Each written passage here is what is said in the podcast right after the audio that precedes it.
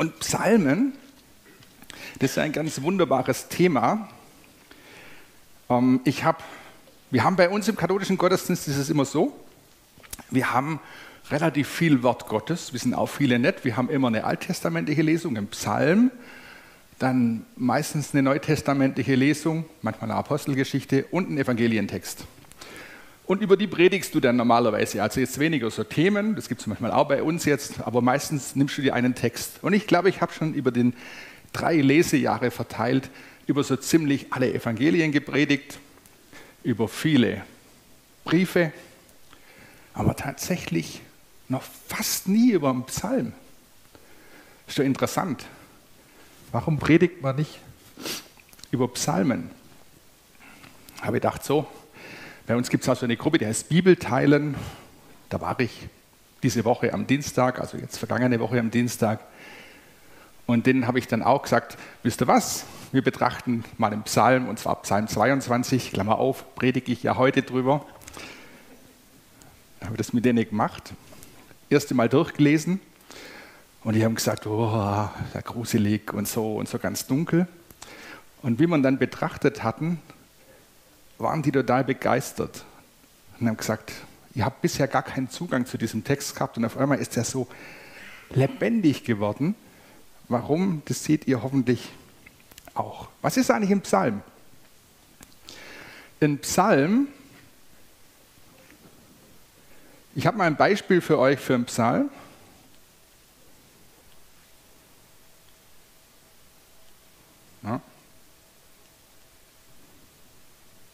Hallo? Kannst du eins weiterklicken? Irgendwie mag er nicht.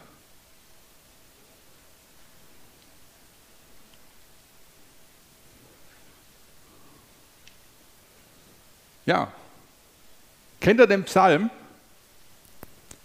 Ich habe jetzt ganz fies da vorne Nummern ergänzt. Gell?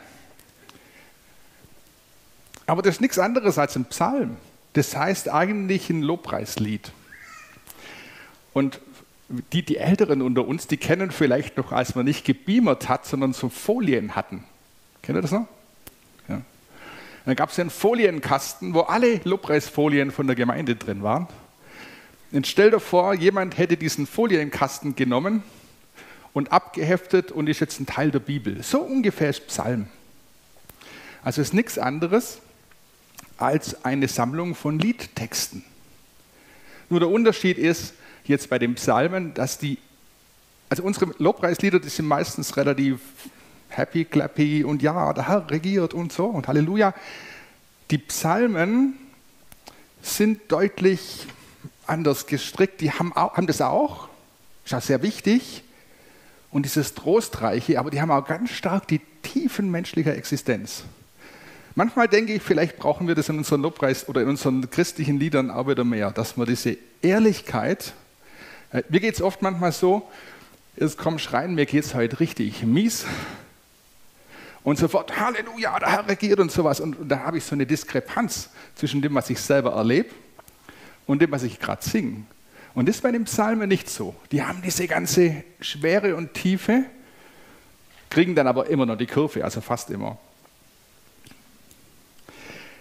So, wir haben in den Psalmen auch was Cooles, nämlich wir haben zum Beispiel Prophetie, da bleibt er, ja. Zum Beispiel Psalm 110, wer sowas hier? So spricht der Herr zu meinem Herrn, setze dich zu meiner Rechten, lege deine Feinde als Schemel unter deine Füße. So spricht der Herr zu meinem Herrn. Es war tausend Jahre vor Jesus. Und wir merken, er ist hier schon präsent. Zu welchem Herrn spricht der Herr? Gott der Vater spricht zu ihm und da wird schon prophetisch vorausgesagt, dass irgendwann am Ende der Zeiten Jesus alle seine Feinde als Schemel unter die Füße gelegt werden. Das ist Prophetie, die in den Psalmen ist. Oder was wir haben, hier im Psalm 22, sie haben mir die Hände und Füße durchbohrt. Ich kann all meine Knochen zählen, sie gaffen und starren mich an. Sie verteilen unter sich meine Kleider und werfen das Los um mein Gewand. Und wo sind wir jetzt? Jetzt sind wir mittendrin im Kreuzesgeschehen. Und es ist krass, das ist tausend Jahre vor Jesus geschrieben. Das ein Psalm Davids. Und 1000 Jahre vorher wird hier genau beschrieben, was am Kreuz passieren wird. Und da merkt er, welche prophetische Kraft in dem Psalmen steckt und wie stark Jesus in diesem Psalmen präsent ist. So, und wir gucken uns jetzt den Psalm 22 an. Und dieser Psalm 22, ich mache mit euch jetzt mal was ganz altmodisches. Ich hoffe, ihr könnt euch darauf einlassen. Wir lesen den im Wechsel. Und zwar ihr. Und ja, ihr seid ein bisschen rechtslastig von mir aus gesehen, deswegen würde ich jetzt sagen, die ungeraden Psalmverse lest ihr auf der Seite und die geraden Psalmverse lest ihr und das Oberhaus. Ähm, genau, jetzt hoffe ich, dass das mit dem Klicken so funktioniert. Are you ready? Okay. Ich glaube, ich brauche Unterstützung. Könnt ihr es durchklicken? Ja.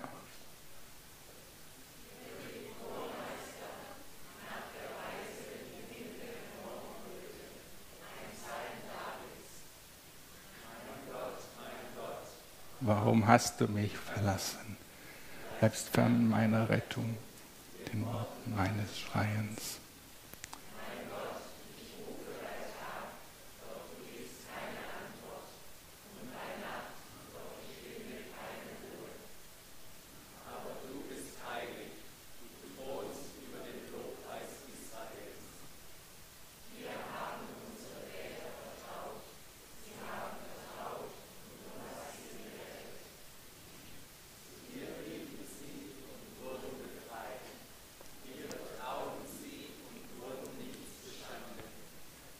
Ich aber bin ein Loch.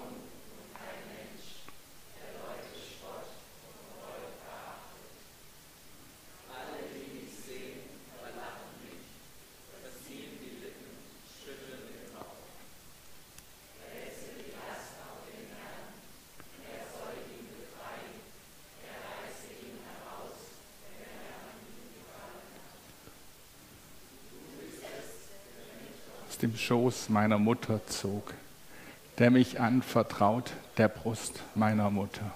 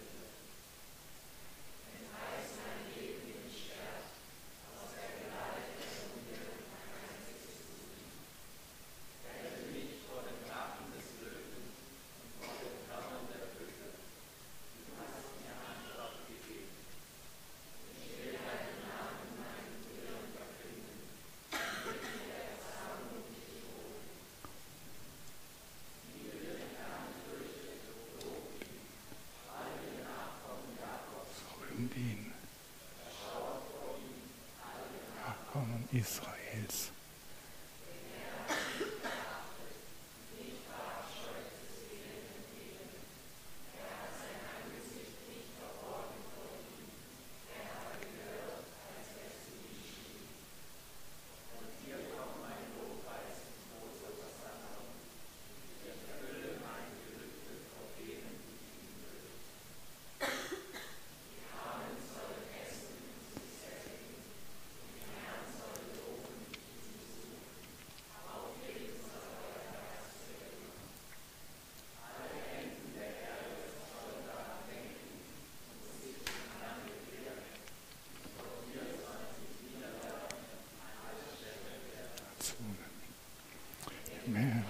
Gehört das Königtum, die Nationen.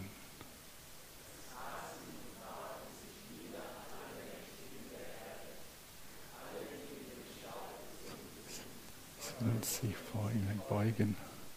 Wer sein Leben nicht bewahrt hat, Nachkommen werden ihm dienen.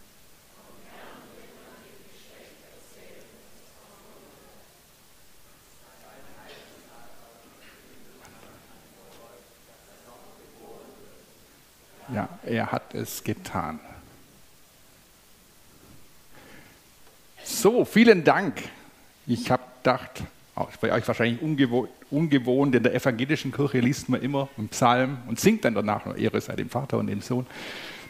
Ähm, genau, aber es kriegt Kraft, finde ich. Also wenn man das anguckt. Und die Frage, was ist euch aufgefallen jetzt beim Lesen? Dürft ruhig reinrufen. Was ist, euch, was ist euch aufgefallen? Traut sich keiner. Oder ihr wart so mit Lesen beschäftigt.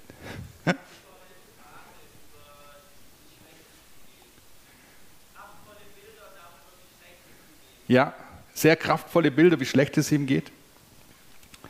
Ich, ich gucke mal rein in diese kraftvollen Bilder. Pass mal auf, ich. ich mag schon. Also übrigens, Jesus betet diesen Psalm am Kreuz. Ist euch aufgefallen? Vers 2 war das. Mein Gott, mein Gott, warum hast du mich verlassen? Denn die Tradition ist, wenn du einen Psalm betest und den ersten Vers sagst, dann denkst du den, also in der jüdischen Tradition, den restlichen Vers gleich mit. Das wäre wie wenn du sagst, ich sage nur, der Herr ist mein Hirte. So? Dann hast du sozusagen den Rest dabei. Mein Gott, mein Gott, warum hast du mich verlassen? Und der restliche Text von dem Psalm ist dann mitgedacht. Und diese kraftvollen Bilder, da seht ihr das, das habe ich farblich nicht sehr gut gemacht, muss ich sagen, äh, spricht prophetisch vom, vom Leiden Jesu am Kreuz.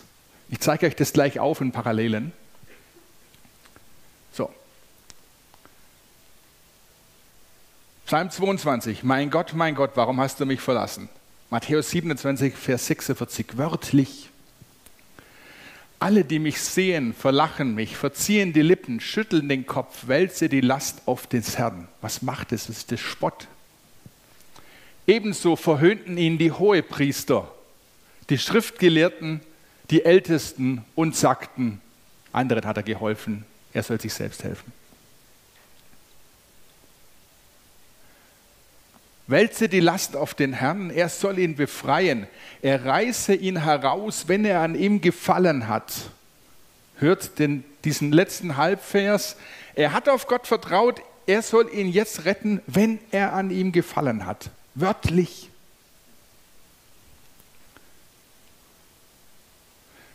Sie haben mir Hände und Füße durchbohrt. Dann führten sie Jesus hinaus, um ihn zu kreuzigen. Gelöst haben sich all meine Glieder, mein Herz ist geworden wie Wachs, in meinen Eingeweiden zerflossen, meine Kraft ist wie vertrocknet wie eine Scherbe, die Zunge klebt mir am Gaumen, du legst mich in den Staub des Todes. Dafür gibt es jetzt keine wörtliche Entsprechung, aber Mediziner haben gesagt, wenn jemand gekreuzigt wird, dann sind ganz viele Dinge, die jemand erlebt, so dass die Knochen irgendwie so zusammensacken. In diesem Bild finden sich wieder. Ja? Upsa. Sie verteilten unter sich meine Kleider und warfen das Los um mein Gewand. Nachdem sie ihn gekreuzigt hatten, verteilten sie seine Kleider, indem sie das Los über sie warfen. Und er merkte, wie stark das genau im Evangelium wieder auftaucht und wie die prophetische Kraft der Psalmen ist. Also an dem ganz, ganz deutlich. So, dann. Der Psalm sieht prophetisch das Kommen eines Gottkönigs, des Volkes Gottes voraus. Im hinteren Teil kriegt er so eine Wendung, der Psalm, habt ihr vielleicht gemerkt? Alle Enden der Erde sollen daran denken und sich zum Herrn bekehren. Vor dir sollen sich niederwerfen alle Stämme der Nationen. Denn dem Herrn gehört das Königtum, er herrscht über die Nationen. Sie aßen und warfen sich nieder, alle Mächtigen der Erde. Nachkommen werden ihm dienen. Und jetzt ganz hier, das ist für mich der stärkste Satz. Seine Heilstat verkündet man einem Volk das noch geboren wird. Wer ist es? Ihr, wir, alle. Das heißt, an anderer Stelle, ich werde es einem Nicht-Volk verkünden, ein Volk, das es noch gar nicht gibt, nämlich das Volk Gottes, alle, die an Jesus glauben. Auch das ist da drin. Ja. Und jetzt noch, was auch auffällt, hoffe ich, es gibt in diesem Psalm ein dennoch eine Hoffnungsperspektive. Weil bisher ist das schon ein bisschen deprimierend, das ist sowieso ja, Gott sehen, der Gottesdienst ist überschrieben, Gott sehen in der, oder den König sehen in der tiefsten Finsternis. Ja, super stimmungsförderndes Thema irgendwie. Vor allem, wenn ich zum ersten Mal zu euch komme und ihr nicht wisst, dass ich eigentlich sonst auch über heiterere Dinge predige. Aber ich habe gedacht, ich, ich, ich nehme diese Challenge an. Aber das Gute ist, dass es in diesem Psalm dieses, diese Hoffnungsperspektive gibt und das sind die Schlüsselwörter sind, du aber, du aber. Mir geht es schlecht, ich bin in der Tiefe, ich bin am Boden, du aber. Gucken wir uns Beispiele an. Aber du bist heilig. Du thronst über dem Lobpreis Israels. Dir haben unsere Väter vertraut. Sie haben vertraut und du hast sie gerettet. Zu dir riefen sie und wurden befreit. Dir vertrauten sie und wurden nicht zu Schanden. Also was macht der Psalmbeter jetzt? Mir geht's schlecht. Du aber bist Herr über all dem. Zweites Beispiel. Du aber Herr, halte dich nicht fern. Sei meine Stärke, rette mich vor dem Rachen des Löwen. Da steckt was drin, was uns an einer anderen Stelle aber im Paulus begegnet. Der Satz, der zum Teil auch falsch übersetzt wird. In allem dankt Gott. Vorsicht, wird manchmal falsch übersetzt mit für alles. Und das ist Blödsinn. Wenn es mal anders schlecht geht und ich soll jetzt Gott dafür danken, dann wird es irgendwie schräg. Aber in allem Gott danken. Und ich glaube, wenn wir jetzt mal so diese, diese Wende machen, was hat das mit meinem Leben zu tun? Nun, ich glaube, je älter du wirst, desto mehr weißt du, es gibt im Leben echt heftige Wegstrecken. Könnt ihr das nachvollziehen? Ja. Und wenn ich diese heftige Wegstrecke durchlebe, dann ist es für mich extrem tröstlich, zu wissen, dass das für Gott nichts ist, was irgendwie total weit weg ist. Sondern er hat es selber durchlebt. Wisst du, die griechische Götterwelt, die waren irgendwo souverän weit oben. God is watching us from a distance oder so. Nee. Gott is not watching us from a distance, sondern er ist mittendrin. In den tiefsten Finsternissen. Und er weiß, was es heißt, wenn es einem scheiße geht. Er weiß es. Und er ist mir dann nah. Oft ist er einem dann am nähesten, wenn man in der Krütze drin sitzt. Das ist nur so, dass man es dann oft, dann wird es ganz dunkel. Ja? Und dann werden meine Gedanken auch immer dunkler. Ja, also nehmen wir mal an, du hast, ich habe heute Morgen so einen vorgebetenen Eindruck gehabt, dass es Leute halt gibt, die, die mit äh, Einsamkeit zu tun haben. Und wenn es jetzt so geht, dass es sagt, kein Schwein interessiert sich eigentlich für mich, ich habe nicht wirklich einen richtigen Freund, ich habe keine wirklichen Beziehungen und jetzt denkst du so drüber nach. Und dann kommt, ja stimmt, das ist eigentlich richtig, ich habe eigentlich wirklich niemand und eigentlich sollte ich doch in der christlichen Gemeinde das haben und meine Kollegen bei der Arbeit interessieren sich auch nicht für mich und in der Familie habe ich auch schon verschiedene Anläufe gestartet und es läuft nicht und so weiter und so fort. Kennt ihr diese negativen Selbstdialoge, wenn es so schlecht geht? Und wenn alles, was da noch kommt, es noch mehr nach unten zieht, und dann lade ich euch ein zu sagen, du aber, okay? Du aber siehst mich. Du weißt es, Jesus, was es heißt, allein zu sein. Mein Gott, mein Gott, warum hast du mich verlassen? Sogar allein zu sein, wenn ich am tiefsten Punkt bin, wo ich sein könnte. Du aber bist Herr. Und ich danke dir, dass du mich siehst. Ich danke dir, dass du ein Gott der Gemeinschaft bist. Ich danke dir, dass du der bist, der mein Leben trägt, der mein Leben in die Fülle führen will. Versteht ihr? Also das ist im Prinzip das, was in dem Psalm passiert. Es blendet das Negative, das Schlechte, das Dunkle nicht aus, aber es gibt diese Du-Aber-Wendung.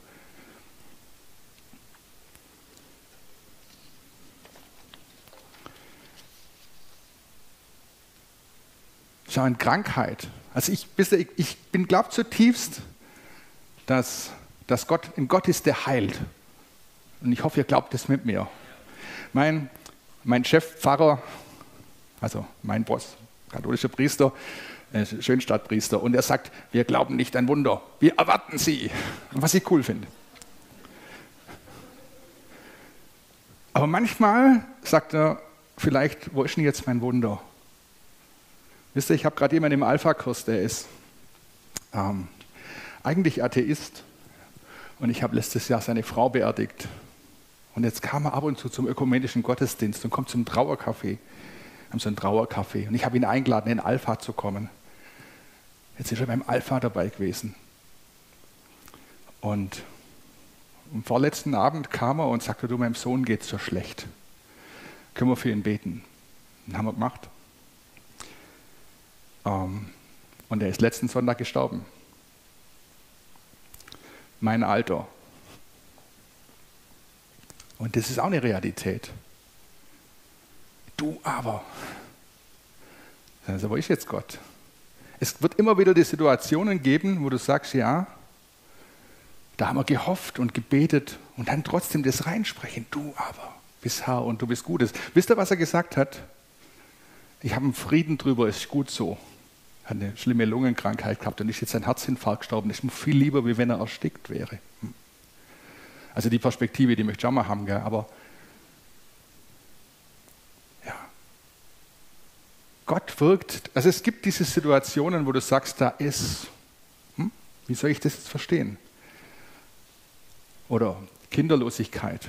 Also vielleicht Menschen, die sagen, wir wünschen uns ein Baby, Freunde von uns, und beten und machen dieses und jenes und passiert nicht. Oder Unrecht auf der Arbeit. Die Liste kannst du fortsetzen. Also wenn du alt genug bist, du wirst auf jeden Fall Dinge erleben, wo du sagst, es kann doch nicht sein. Was ist das? Und das Großartige ist, es ist alles was, was Gott sieht und was er denken kann und was in seiner... Er ist da nicht fern, sondern er ist mittendrin. Und weiß nicht, wer von euch das auch kennt, oft sind es die Phasen, die schwierig waren in deinem Leben, wo du danach sagst, die waren im Blick auf mein eigenes Weiterkommen, auch in meinem Blick auf Nähe zu Gott mit die wichtigsten. Wer kann das nachvollziehen? Ja, guckt euch mal um.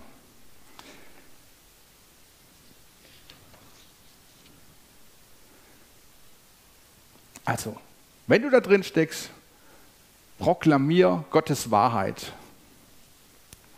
Das haben wir so schön drin im Text. Du aber bist heilig. Du thronst über den Lobgesängen Israels. Unsere Väter hofften auf dich. Und da sie hofften, halfst du ihnen heraus. Zu dir schrien sie und wurden errettet. Auf dich hofften sie und wurden nicht zu Schanden. Oder man erinnert sich an das, was Gott früher getan hat. Anamnese nennt man das. Du hast mich aus dem Leib meiner Mutter gezogen. Du ließt mich geborgen sein an der Brust meiner Mutter. Auf dich bin ich geworfen. Von Mutter an. Er trägt mich. So, also Lobpreis in der Finsternis, das habt ihr vielleicht auch gesehen, in dem Psalm, der endet ja mit Lobpreis. Denn des Herrn ist das Reich und er herrscht unter den Völkern. Ihn allein werden anbeten alle Großen auf Erden. Vor ihm werden alle Knie sich beugen und so weiter. Lobpreis.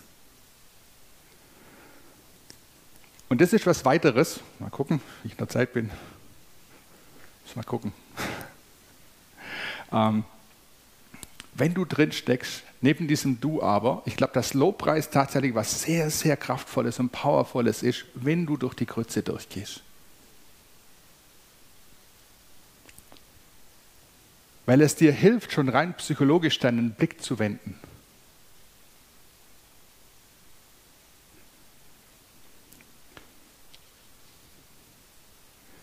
Jetzt kommt noch was, das ist ein Gedanke, den ich euch anbiete habe ich lange damit gerungen, ob ich euch das bringen soll. ähm, weil das ein bisschen ein katholischer Gedanke ist. Aber ihr könnt ja nachher sagen, okay, vergessen wir das halt. Ich kann ja nichts dafür, ist halt katholisch. Aber ich biete euch die Gedanken trotzdem an, weil ich ihn powervoll finde. Und zwar, ganz biblisch, Lukas 9, Vers 23. Wer sein Jünger, wer mein Jünger sein will, der verleugnet sich selbst, nehme sein Kreuz auf sich und folge mir nach. Will ich das hören? Nein. Steht aber in der Schrift. Kreuz tragen, ah. auf sich nehmen, nachfolgen. Und wisst ihr, wer das auch sehr stark erlebt hat? Unser Freund Paulus. Paulus an die Kolosser. Ja, komme ich gleich drauf. Gehen nochmal kurz zurück. Also erstmal, Paulus, vielleicht äh, erinnert ihr euch, dass er mal gesagt hat, ein Engel Satan schlägt ihn. Kennt ihr die Stelle? Also, dass er irgendwas hat. Und ich habe dreimal zu Gott gefleht, dass er mir das wegnehmen soll. Aber Gott hat es ihm nicht weggenommen. Damit er sich nicht überhebt, schreibt er, dass er nicht hochmütig wird. Also Paulus kennt es, dass er leidet und Schweres trägt und Gott bittet drum und er nimmt es nicht weg.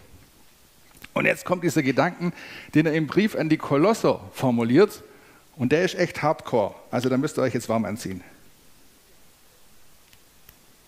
Überliest man gern, gell? Ups. Jetzt freue mich, ich mich in den Leiden, die ich für euch ertrage. Ich ergänze in meinem irdischen Leben, was an Bedrängnissen Christi noch fehlt an seinem Leib, der die Kirche ist. Nochmal.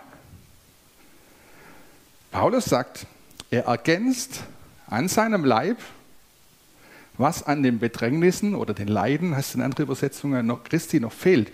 Moment mal, ich habe gedacht, dass das Opfer Christi vollkommen ist, ausreichend, unser Blut sein Blut vergossen für uns alles, reicht aus. Stimmt.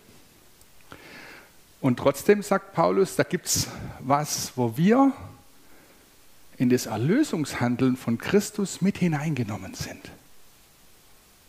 Indem wir selber Leid tragen für ihn. Schreibt Paulus. Also, schimpft mich nicht.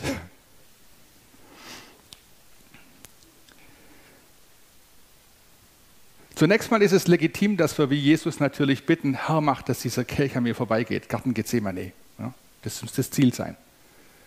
Aber er ging nicht an ihm vorbei und er musste das tragen. Es ist legitim, dass man wie Paulus sagt, Herr, nimm das von mir. Aber er nimmt es nicht von ihm. Und dieser Gedanke ist, dass ich sage, okay, ich habe ein Leiden, und ich trage das geduldig, sage, Herr, wenn du es nicht entdeckt, nimmst von mir, dann, dann wäre ich, ich nehme es auf mich, dieses Kreuz. Wer mein Jünger sein will, nehme sein Kreuz auf sich und folge mir nach. Ich mache das, Jesus. Ich trage das und ich klage nicht drüber. Ich mache es für dich. Und jetzt kommt der Trick. Und ich bitte dich, dass du draus heil wirkst dass du dieses, das, was ich jetzt nehme, ich opfere es, ich schenke es dir. Ich schenke dir das, was ich Schweres im Leben erlebe. Das ist ein Liebesakt. Ich schenke es dir und ich bete, dass du daraus heil wachsen lässt. Und es gibt powervolle Zeugnisse von Menschen, die ans Bett gefesselt sind, die wissen, sie haben nicht mehr lang zu leben, wenig Perspektive und die dann sagen, okay, ich nehme das jetzt und ich sage, Jesus, ich bringe dir das, was offensichtlich gerade mein Weg ist und ich bringe es dir als Geschenk dar. Und ich bete, dass du Segen draus wirkst. Und weißt du was, ich verbinde nur mit dem Gebetsanliegen. Ich bete, dass du Menschen jetzt Heilung schenkst dafür, dass Menschen dich kennenlernen dürfen. Ja, ich, ich bete, dass, dass Menschen in der Tiefe berührt werden von deiner Liebe, vor allem welche, die schlecht geht. Und dann so reinzugehen. Und ich will euch nochmal einen Gedanken anbieten. Und das ist das sympathische Mitgehen und Mitleiden für Jesus. Ich habe eine schwere Situation in meinem Leben schon gehabt, wo ich gemerkt habe, warum ändert sich das nicht? Warum, gehe ich, warum investiere ich so viel und es kommt so wenig zurück? Warum gebe ich nur Liebe und von der anderen Seite kommt nichts? Warum ist es so einseitig? Und wisst ihr, was Jesus zu mir gesagt hat? Hey, mir ging es genauso. Mir geht es genauso. Das heißt, es gibt diese Realität von, ich, ich handle wie Jesus. Ich gebe nur Liebe, aber ich kriege keine Freundlichkeit zurück. Ich gebe nur Gutes, aber es kommt nichts zurück. Es ist nur schwer, aber es Und Jesus sagt, danke, dass du mit mir an meiner Seite das Gleiche durchlebst. Versteht ihr die Schönheit, die da drin ist? Und auf einmal gewinnt das, wo du sagst, das ist eigentlich gerade unfair oder schwer, auf einmal gewinnt das eine andere Wendung, weil ich sage, Jesus, ich bin an deiner Seite. Und jemand hat es mal zu mir in der geistlichen Begleitung gesagt, ich sage, weißt du, was da passiert? Du hilfst Jesus sein Kreuz tragen. Wie der Mann, der vom Kreuzweg gesagt hat, er hat geholfen, sein Kreuz zu tragen. Und dann darfst du auch Jesus bitten, dein Kreuz zu tragen.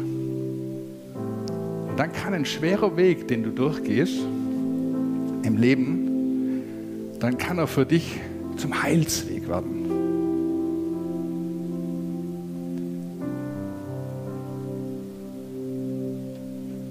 Lass uns beten. Jesus, ich danke dir für dein Wort. Ich danke dir für dein Wort, das uns so oft ermutigt und aufbaut und stärkt. Ich danke dir, dass du ein Gott bist, der Heilung schenkt, der Lösung bringt, der Neues schafft, der Wunder wirkt. Und ich, dass du in Gott kenne, dass du in Gott bist, dem alles möglich ist. Aber wir bringen dir auch die Situationen, wo du aus irgendeinem Grund anders handelst. Und ich bete jetzt für alle Menschen, die hier sind, und die gerade Schweres zu tragen haben, dass jeder Geist der, Geist der Verzweiflung und der Dunkelheit weichen muss im Namen von Jesus. Wir binden alle Gedanken des Feindes im Namen von Jesus, der euch in eine Verzweiflung stützen will und der euch in eine Trennung von Jesus bringen möchte. Und ich bete, dass, dass ihr jetzt genau in diesem Moment, wo ihr was Schweres durchlebt, eine Nähe zu Jesus erlebt wie nie vorher in eurem Leben. Ich bete, dass ihr das Du aber sprechen könnt. Du aber bist ein Gott, der Wunder tut. Du aber bist ein Gott, der mich sieht. Du aber bist ein Gott, der am Kreuz alles für mich getan hat. Und Jesus, indem ich mein Kreuz auf mich nehme, helfe ich, deins zu tragen. Bitte hilf du mir meins tragen.